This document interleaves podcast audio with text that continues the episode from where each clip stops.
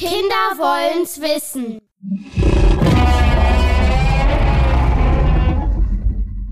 Hallo und herzlich willkommen zu Kinder wollen's wissen. Mein Name ist Luisa und ich bin Projektmanagerin im Haus der Wissenschaft. Und mir gegenüber sitzt heute meine Kollegin Pia. Hallo. Ja, manche von euch können schon erahnen, um was es in unserer heutigen Episode geht. Obwohl sie schon seit mehreren Millionen Jahren ausgestorben sind, waren sie eigentlich nie präsenter. Von ihnen gibt es zum Beispiel Spielzeug, Filme, Freizeitparks, Bücher und vieles mehr. Genau, die Rede ist von Dinosauriern. Und wenn ich an Dinosaurier denke, denke ich eigentlich sofort an den Triceratops. Dieser war ein Pflanzenfresser und hatte einen großen Schädel mit einer dreieckigen Form. An welchen Dino denkst du direkt, Pia? Also wenn ich an Dinosaurier denke, dann fällt mir direkt der T-Rex ein. Dieser war besonders auffällig für seine Größe und die kurzen Arme. Aber wie kann es denn eigentlich sein, dass wir eine genaue Vorstellung vom Aussehen der Dinos haben? Ich meine, die leben doch schon längst nicht mehr. Genau das haben sich unsere KinderreporterInnen auch gefragt und dazu haben wir deshalb Dr. Ralf Kosmer interviewt. Er ist Wirbeltier-Paläontologe und arbeitet im Staatlichen Naturhistorischen Museum in Braunschweig. Ja, dann würde ich sagen, suchen wir doch mal gemeinsam nach Antworten. Hallo bei Kinder wollen's wissen. Heute beschäftigen wir uns mit dem Thema, woher wissen wir, wie die Dinosaurier aussahen. Wir treffen heute Ralf Kosma. Hallo, Herr Ralf Kosma. Hallo, ich freue mich, euch begrüßen zu können im Staatlichen Naturhistorischen Museum hier in Braunschweig. Was ist Ihr Beruf und wie sieht Ihr Arbeitsalltag aus? Ich bin vom Beruf her Paläontologe, genauer gesagt Wirbeltierpaläontologe. Das sind also Wissenschaftler, die an fossilen Tieren arbeiten, die ein Skelett hatten und mein Arbeitsalltag in dem Sinne existiert überhaupt nicht, weil jeder Tag ist völlig anders an einem Museum. Ähm, es gibt sehr vielfältige Aufgaben, die wir haben, Sammlungsaufgaben. Dann kommen hinzu Dinge wie Grabungen, wissenschaftliche Arbeiten, auch solche Dinge wie das, was wir jetzt hier gerade machen. Das ist also eine sehr, sehr vielfältige Palette an unterschiedlichen Dingen, die man jeden Tag machen muss. Das ist aber ganz typisch für Museen. Wie wird man denn so ein Dino-Forscher? Das ist nicht ganz ohne. Also man muss erstmal sich mit Dingen beschäftigen, die mit Dinosauriern eigentlich überhaupt nichts zu tun haben. Ähm, man kann entweder ein Geologiestudium machen oder ein Biologiestudium und anschließend ist es in der Regel so, dass man sich ähm, zum Ende des Studiums spezialisiert auf ein bestimmtes Thema und nach dem Studium dann eine Doktorarbeit macht und sich in der dann nochmals spezialisiert. Und da können zum Beispiel auch Dinosaurier oder auch andere fossile Reptilien zum Beispiel ein Themenschwerpunkt sein. Warum finden Sie Dinosaurier denn so toll?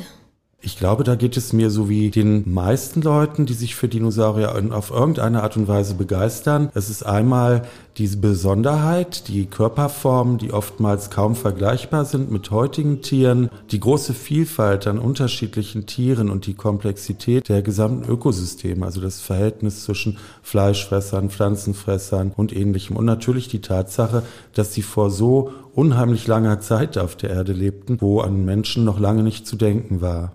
Welches ist Ihr Lieblingsdinosaurier? Mein Lieblingsdinosaurier, das sind tatsächlich kleine Hühnchen zum Beispiel, die mag ich sehr, sehr gern. Ich habe selbst zu Hause ein paar Hühner und die Hühner gehören als Vögel eindeutig zu den Dinosauriern. Aber in der Regel meint man natürlich fossile Dinosaurier und da ist es bei mir der Sauropodes binophorosaurus, weil wir den selbst geborgen haben und dann hat man ein besonderes Verhältnis dazu. Was war Ihr größter Fund? Also äh, persönlich macht man in der Regel gar keine Funde, sondern man macht das meistens in Form eines Teams. Man geht ja nicht alleine ins Gelände oder irgendwo in den Steinbruch und fängt dort an zu arbeiten. Aber ich war bei der Bergung dabei von einem 30 Meter großen Sauropoden in Nordamerika, in Wyoming, im Bighorn Basin. Und das war das größte Tier, bei dessen Bergung ich mitgemacht habe. Das war schon sehr beeindruckend, diese riesigen Knochen dort zu bergen vor Ort. Muss man in Ihrem Beruf viel reisen? Ja, Reisen ist oftmals sehr wichtig, denn die Fundorte von Dinosauriern zum Beispiel liegen ja nicht unbedingt immer vor der Haustür. Das heißt, die Wissenschaftswelt, die arbeitet ohnehin global und man spezialisiert sich ja in der Regel auf bestimmte Gruppen und das ist dann schon eine wirklich sehr große Spezialisierung. Und oft findet man Vertreter dieser Gruppen, wie in diesem Fall eben bestimmte Dinosaurier, nicht unbedingt in einem Land, sondern in vielen unterschiedlichen Ländern. Und deswegen muss man natürlich schon gelegentlich auch mal für längere Zeit teilweise auch weiter weg verreisen, ja. Wie läuft eigentlich so eine Ausgrabung ab? Also eine Grabung erfordert sehr viel Vorbereitung. Man braucht natürlich erstmal die Genehmigung, wenn man das zum Beispiel im Ausland macht, aber auch im Inland muss das natürlich vorher mit den zuständigen Behörden alles abgeklärt sein. Man kann nicht einfach irgendwo anfangen, eine Grabung zu starten, weil das Land kann auch zum Beispiel Privatpersonen gehören oder eben bestimmten Firmen oder ähnlichem oder es ist ein Naturschutzgebiet. Das heißt, man hat erstmal sehr viele Vorbereitungen zu treffen. Man muss schauen, ähm, ob das Gebiet überhaupt interessant ist für eine Grabung und dann braucht man natürlich die Gelder dafür. Die muss man in der Regel vorher auch beantragen, muss ein Team zusammenstellen, muss die Werkzeuge besorgen, je nachdem, wo das Ganze stattfinden soll, ob in Deutschland oder in einem anderen Land, kann das sehr viel Aufwand bedeuten, bis eine Grabung überhaupt erst erstmal startet. Da stecken oft Jahre Vorbereitung drin. Und wenn man dann den Ort gefunden hat und loslegen kann, dann arbeitet man sehr vorsichtig, je nach Gestein, Schicht für Schicht, mit unterschiedlichsten Werkzeugen, mit Spachteln, mit Brecheisen, auch mit Hämmern, mit Fäusteln, mit Meißeln. Da gibt es eine unheimliche Vielzahl unterschiedlicher Werkzeuge, die in Betracht kommen. Und man trägt dann sehr vorsichtig das Gestein ab und muss die ganze Zeit auf darin enthaltene Fossilien achten. Und anschließend wird das Ganze noch ausgewertet. Man muss alles dokumentieren. Man macht während der Grabung schon Zeichnungen von der Fundsituation und man dokumentiert das Ganze auch mit zahllosen Fotos und misst natürlich alles ein. Die Tiefe, die Ausdehnung des Ganzen und schreibt dann auch akribisch natürlich jeden Fund in ein Feldbuch zum Beispiel oder gibt die einen Fundlisten, so dass man hinterher die einzelnen Stücke auch zuordnen kann und sagen kann, wo genau sie gefunden wurden. Wo wurden die meisten Dinosaurierknochen gefunden? Es gibt im Grunde zwei Schwerpunktgebiete, in denen Dinosaurierknochen gefunden werden und wurden. Das ist einmal Nordamerika, der Westen Nordamerikas. Dort gibt es sehr viele Funde aus dem Jura und aus der Kreidezeit. Dort sind sehr schöne Sedimente aufgeschlossen, die reich sind an Dinosaurierfunden. Die Morrison Formation im Westen der USA zum Beispiel ist eine solche Schicht. Aber auch in Asien gibt es viele Gebiete, wo ähm, sehr viele Dinosaurierfunde gemacht wurden, zum Beispiel im Norden Chinas, aber vor allen Dingen auch in der Mongolei. Die Mongolei ist einer der großen Hotspots für Dinosaurier. Ganz viele bekannte Dinosaurier stammen allein aus diesen beiden Gebieten.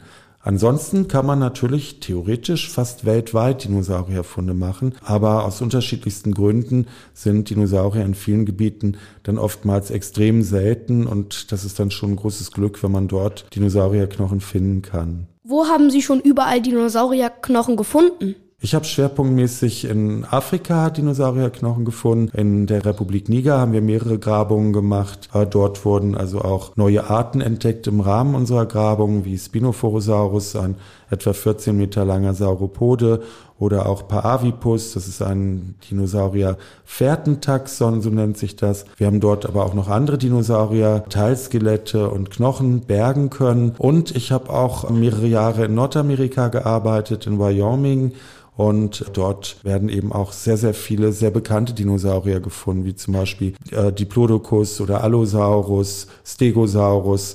All diese Formen, die kennt man aus diesem Gebiet. Und auch hier vor der Haustür, wir hatten vor etlichen Jahren auch ein Grabungsprojekt hier am Harz-Nordrand, wo Europasaurus gefunden wurde. Und das war natürlich eine ganz tolle Sache, weil das hier in unmittelbarer Nähe unseres Museums war. Was macht ein Dinosaurier aus und was sind die Merkmale? Also ein Dinosaurier zeichnet sich vor allen Dingen durch zwei sehr spezielle Merkmale ab, die gemeinsam dann in ihrer Kombination letztendlich einen Dinosaurier auch als solchen definieren. Das sind einmal zwei Öffnungen im hinteren Bereich des Schädels, die sogenannten Schläfenfenster, Tiere sehr viel beweglicher wurden als ihre Vorfahren, die nicht über diese Schläfenöffnung verfügten und die auch Spielraum für die Unterkiefermuskulatur boten. Und das andere Merkmal, das ist die Orientierung der Beine. Bei Dinosauriern sind erstmals in der Erdgeschichte ist diese Entwicklung die Beine unter den Körper gestellt und nicht seitlich abgespreizt, wie zum Beispiel bei einem Krokodil. Und dadurch konnten die Tiere sich sehr viel schneller bewegen, konnten schneller laufen und konnten auch sehr viel mehr Gewicht mit sich tragen, sodass überhaupt dadurch nur die Möglichkeit bestand, dass sich so große Dinosaurierformen entwickelt haben, wie wir sie heute kennen. Wieso heißt der Dinosaurier eigentlich Dinosaurier? Alle wissenschaftlichen Namen, die haben meistens ihre Wurzel im Lateinischen oder im Griechischen. Das liegt einfach daran, dass man international ein und dieselbe Sprache sprechen möchte und dass sich Wissenschaftler weltweit über bestimmte Gruppen gut verständigen können. Und so ist es auch bei dem Begriff Dinosaurier. Wenn man das zurück übersetzt ins Deutsche, dann würde dabei rauskommen Schreckensechsen. Denn Saurier heißt so viel wie Echse und Dino, Dinos ist der Schrecken oder der Terror und das bedeutet einfach, dass dass es eben sehr große und wie man anfangs immer glaubte, schreckeneinflößende Echsen waren. Wie findet man heraus, wie die Dinosaurier aussahen? Dafür muss man sich einiger Dinge bedienen. Einerseits haben wir meistens nur die Knochen beziehungsweise das Skelett und man vergleicht dann diese Skelette mit den Skeletten heute lebender Tiere und rechnet praktisch dann die Muskeln und die ähm, Innereien und ähnliches hinzu, um letztendlich die grobe Körperform des Tieres ermitteln zu können. Es gibt auch einige ganz seltene Funde aus Nordamerika, zum Beispiel, wo ähm, Mumien von Dinosauriern erhalten geblieben sind, bei denen man dann auch die Beschuppung der Haut erkennen kann, sodass wir mittlerweile sehr gute Vorstellungen haben über das Aussehen der Dinosaurier, die Körperform und auch ihre Haut, also die Art ihrer Beschuppung. Was man allerdings in der Regel nicht weiß, das ist die Färbung der Tiere. Ne? Da ist sehr viel Interpretation im Spiel. Wenn man jetzt ein Hautmodell eines Dinosauriers sieht oder eine Abbildung, dann sind die Farbmuster und die Farbgebung oft ein wenig der Fantasie entsprungen und sind nicht unbedingt wirklich so, wie sie beim tatsächlich lebenden Tier waren. Es gibt aber auch ganz, ganz selten, jetzt erst in den letzten Jahren gemacht, Funde aus China,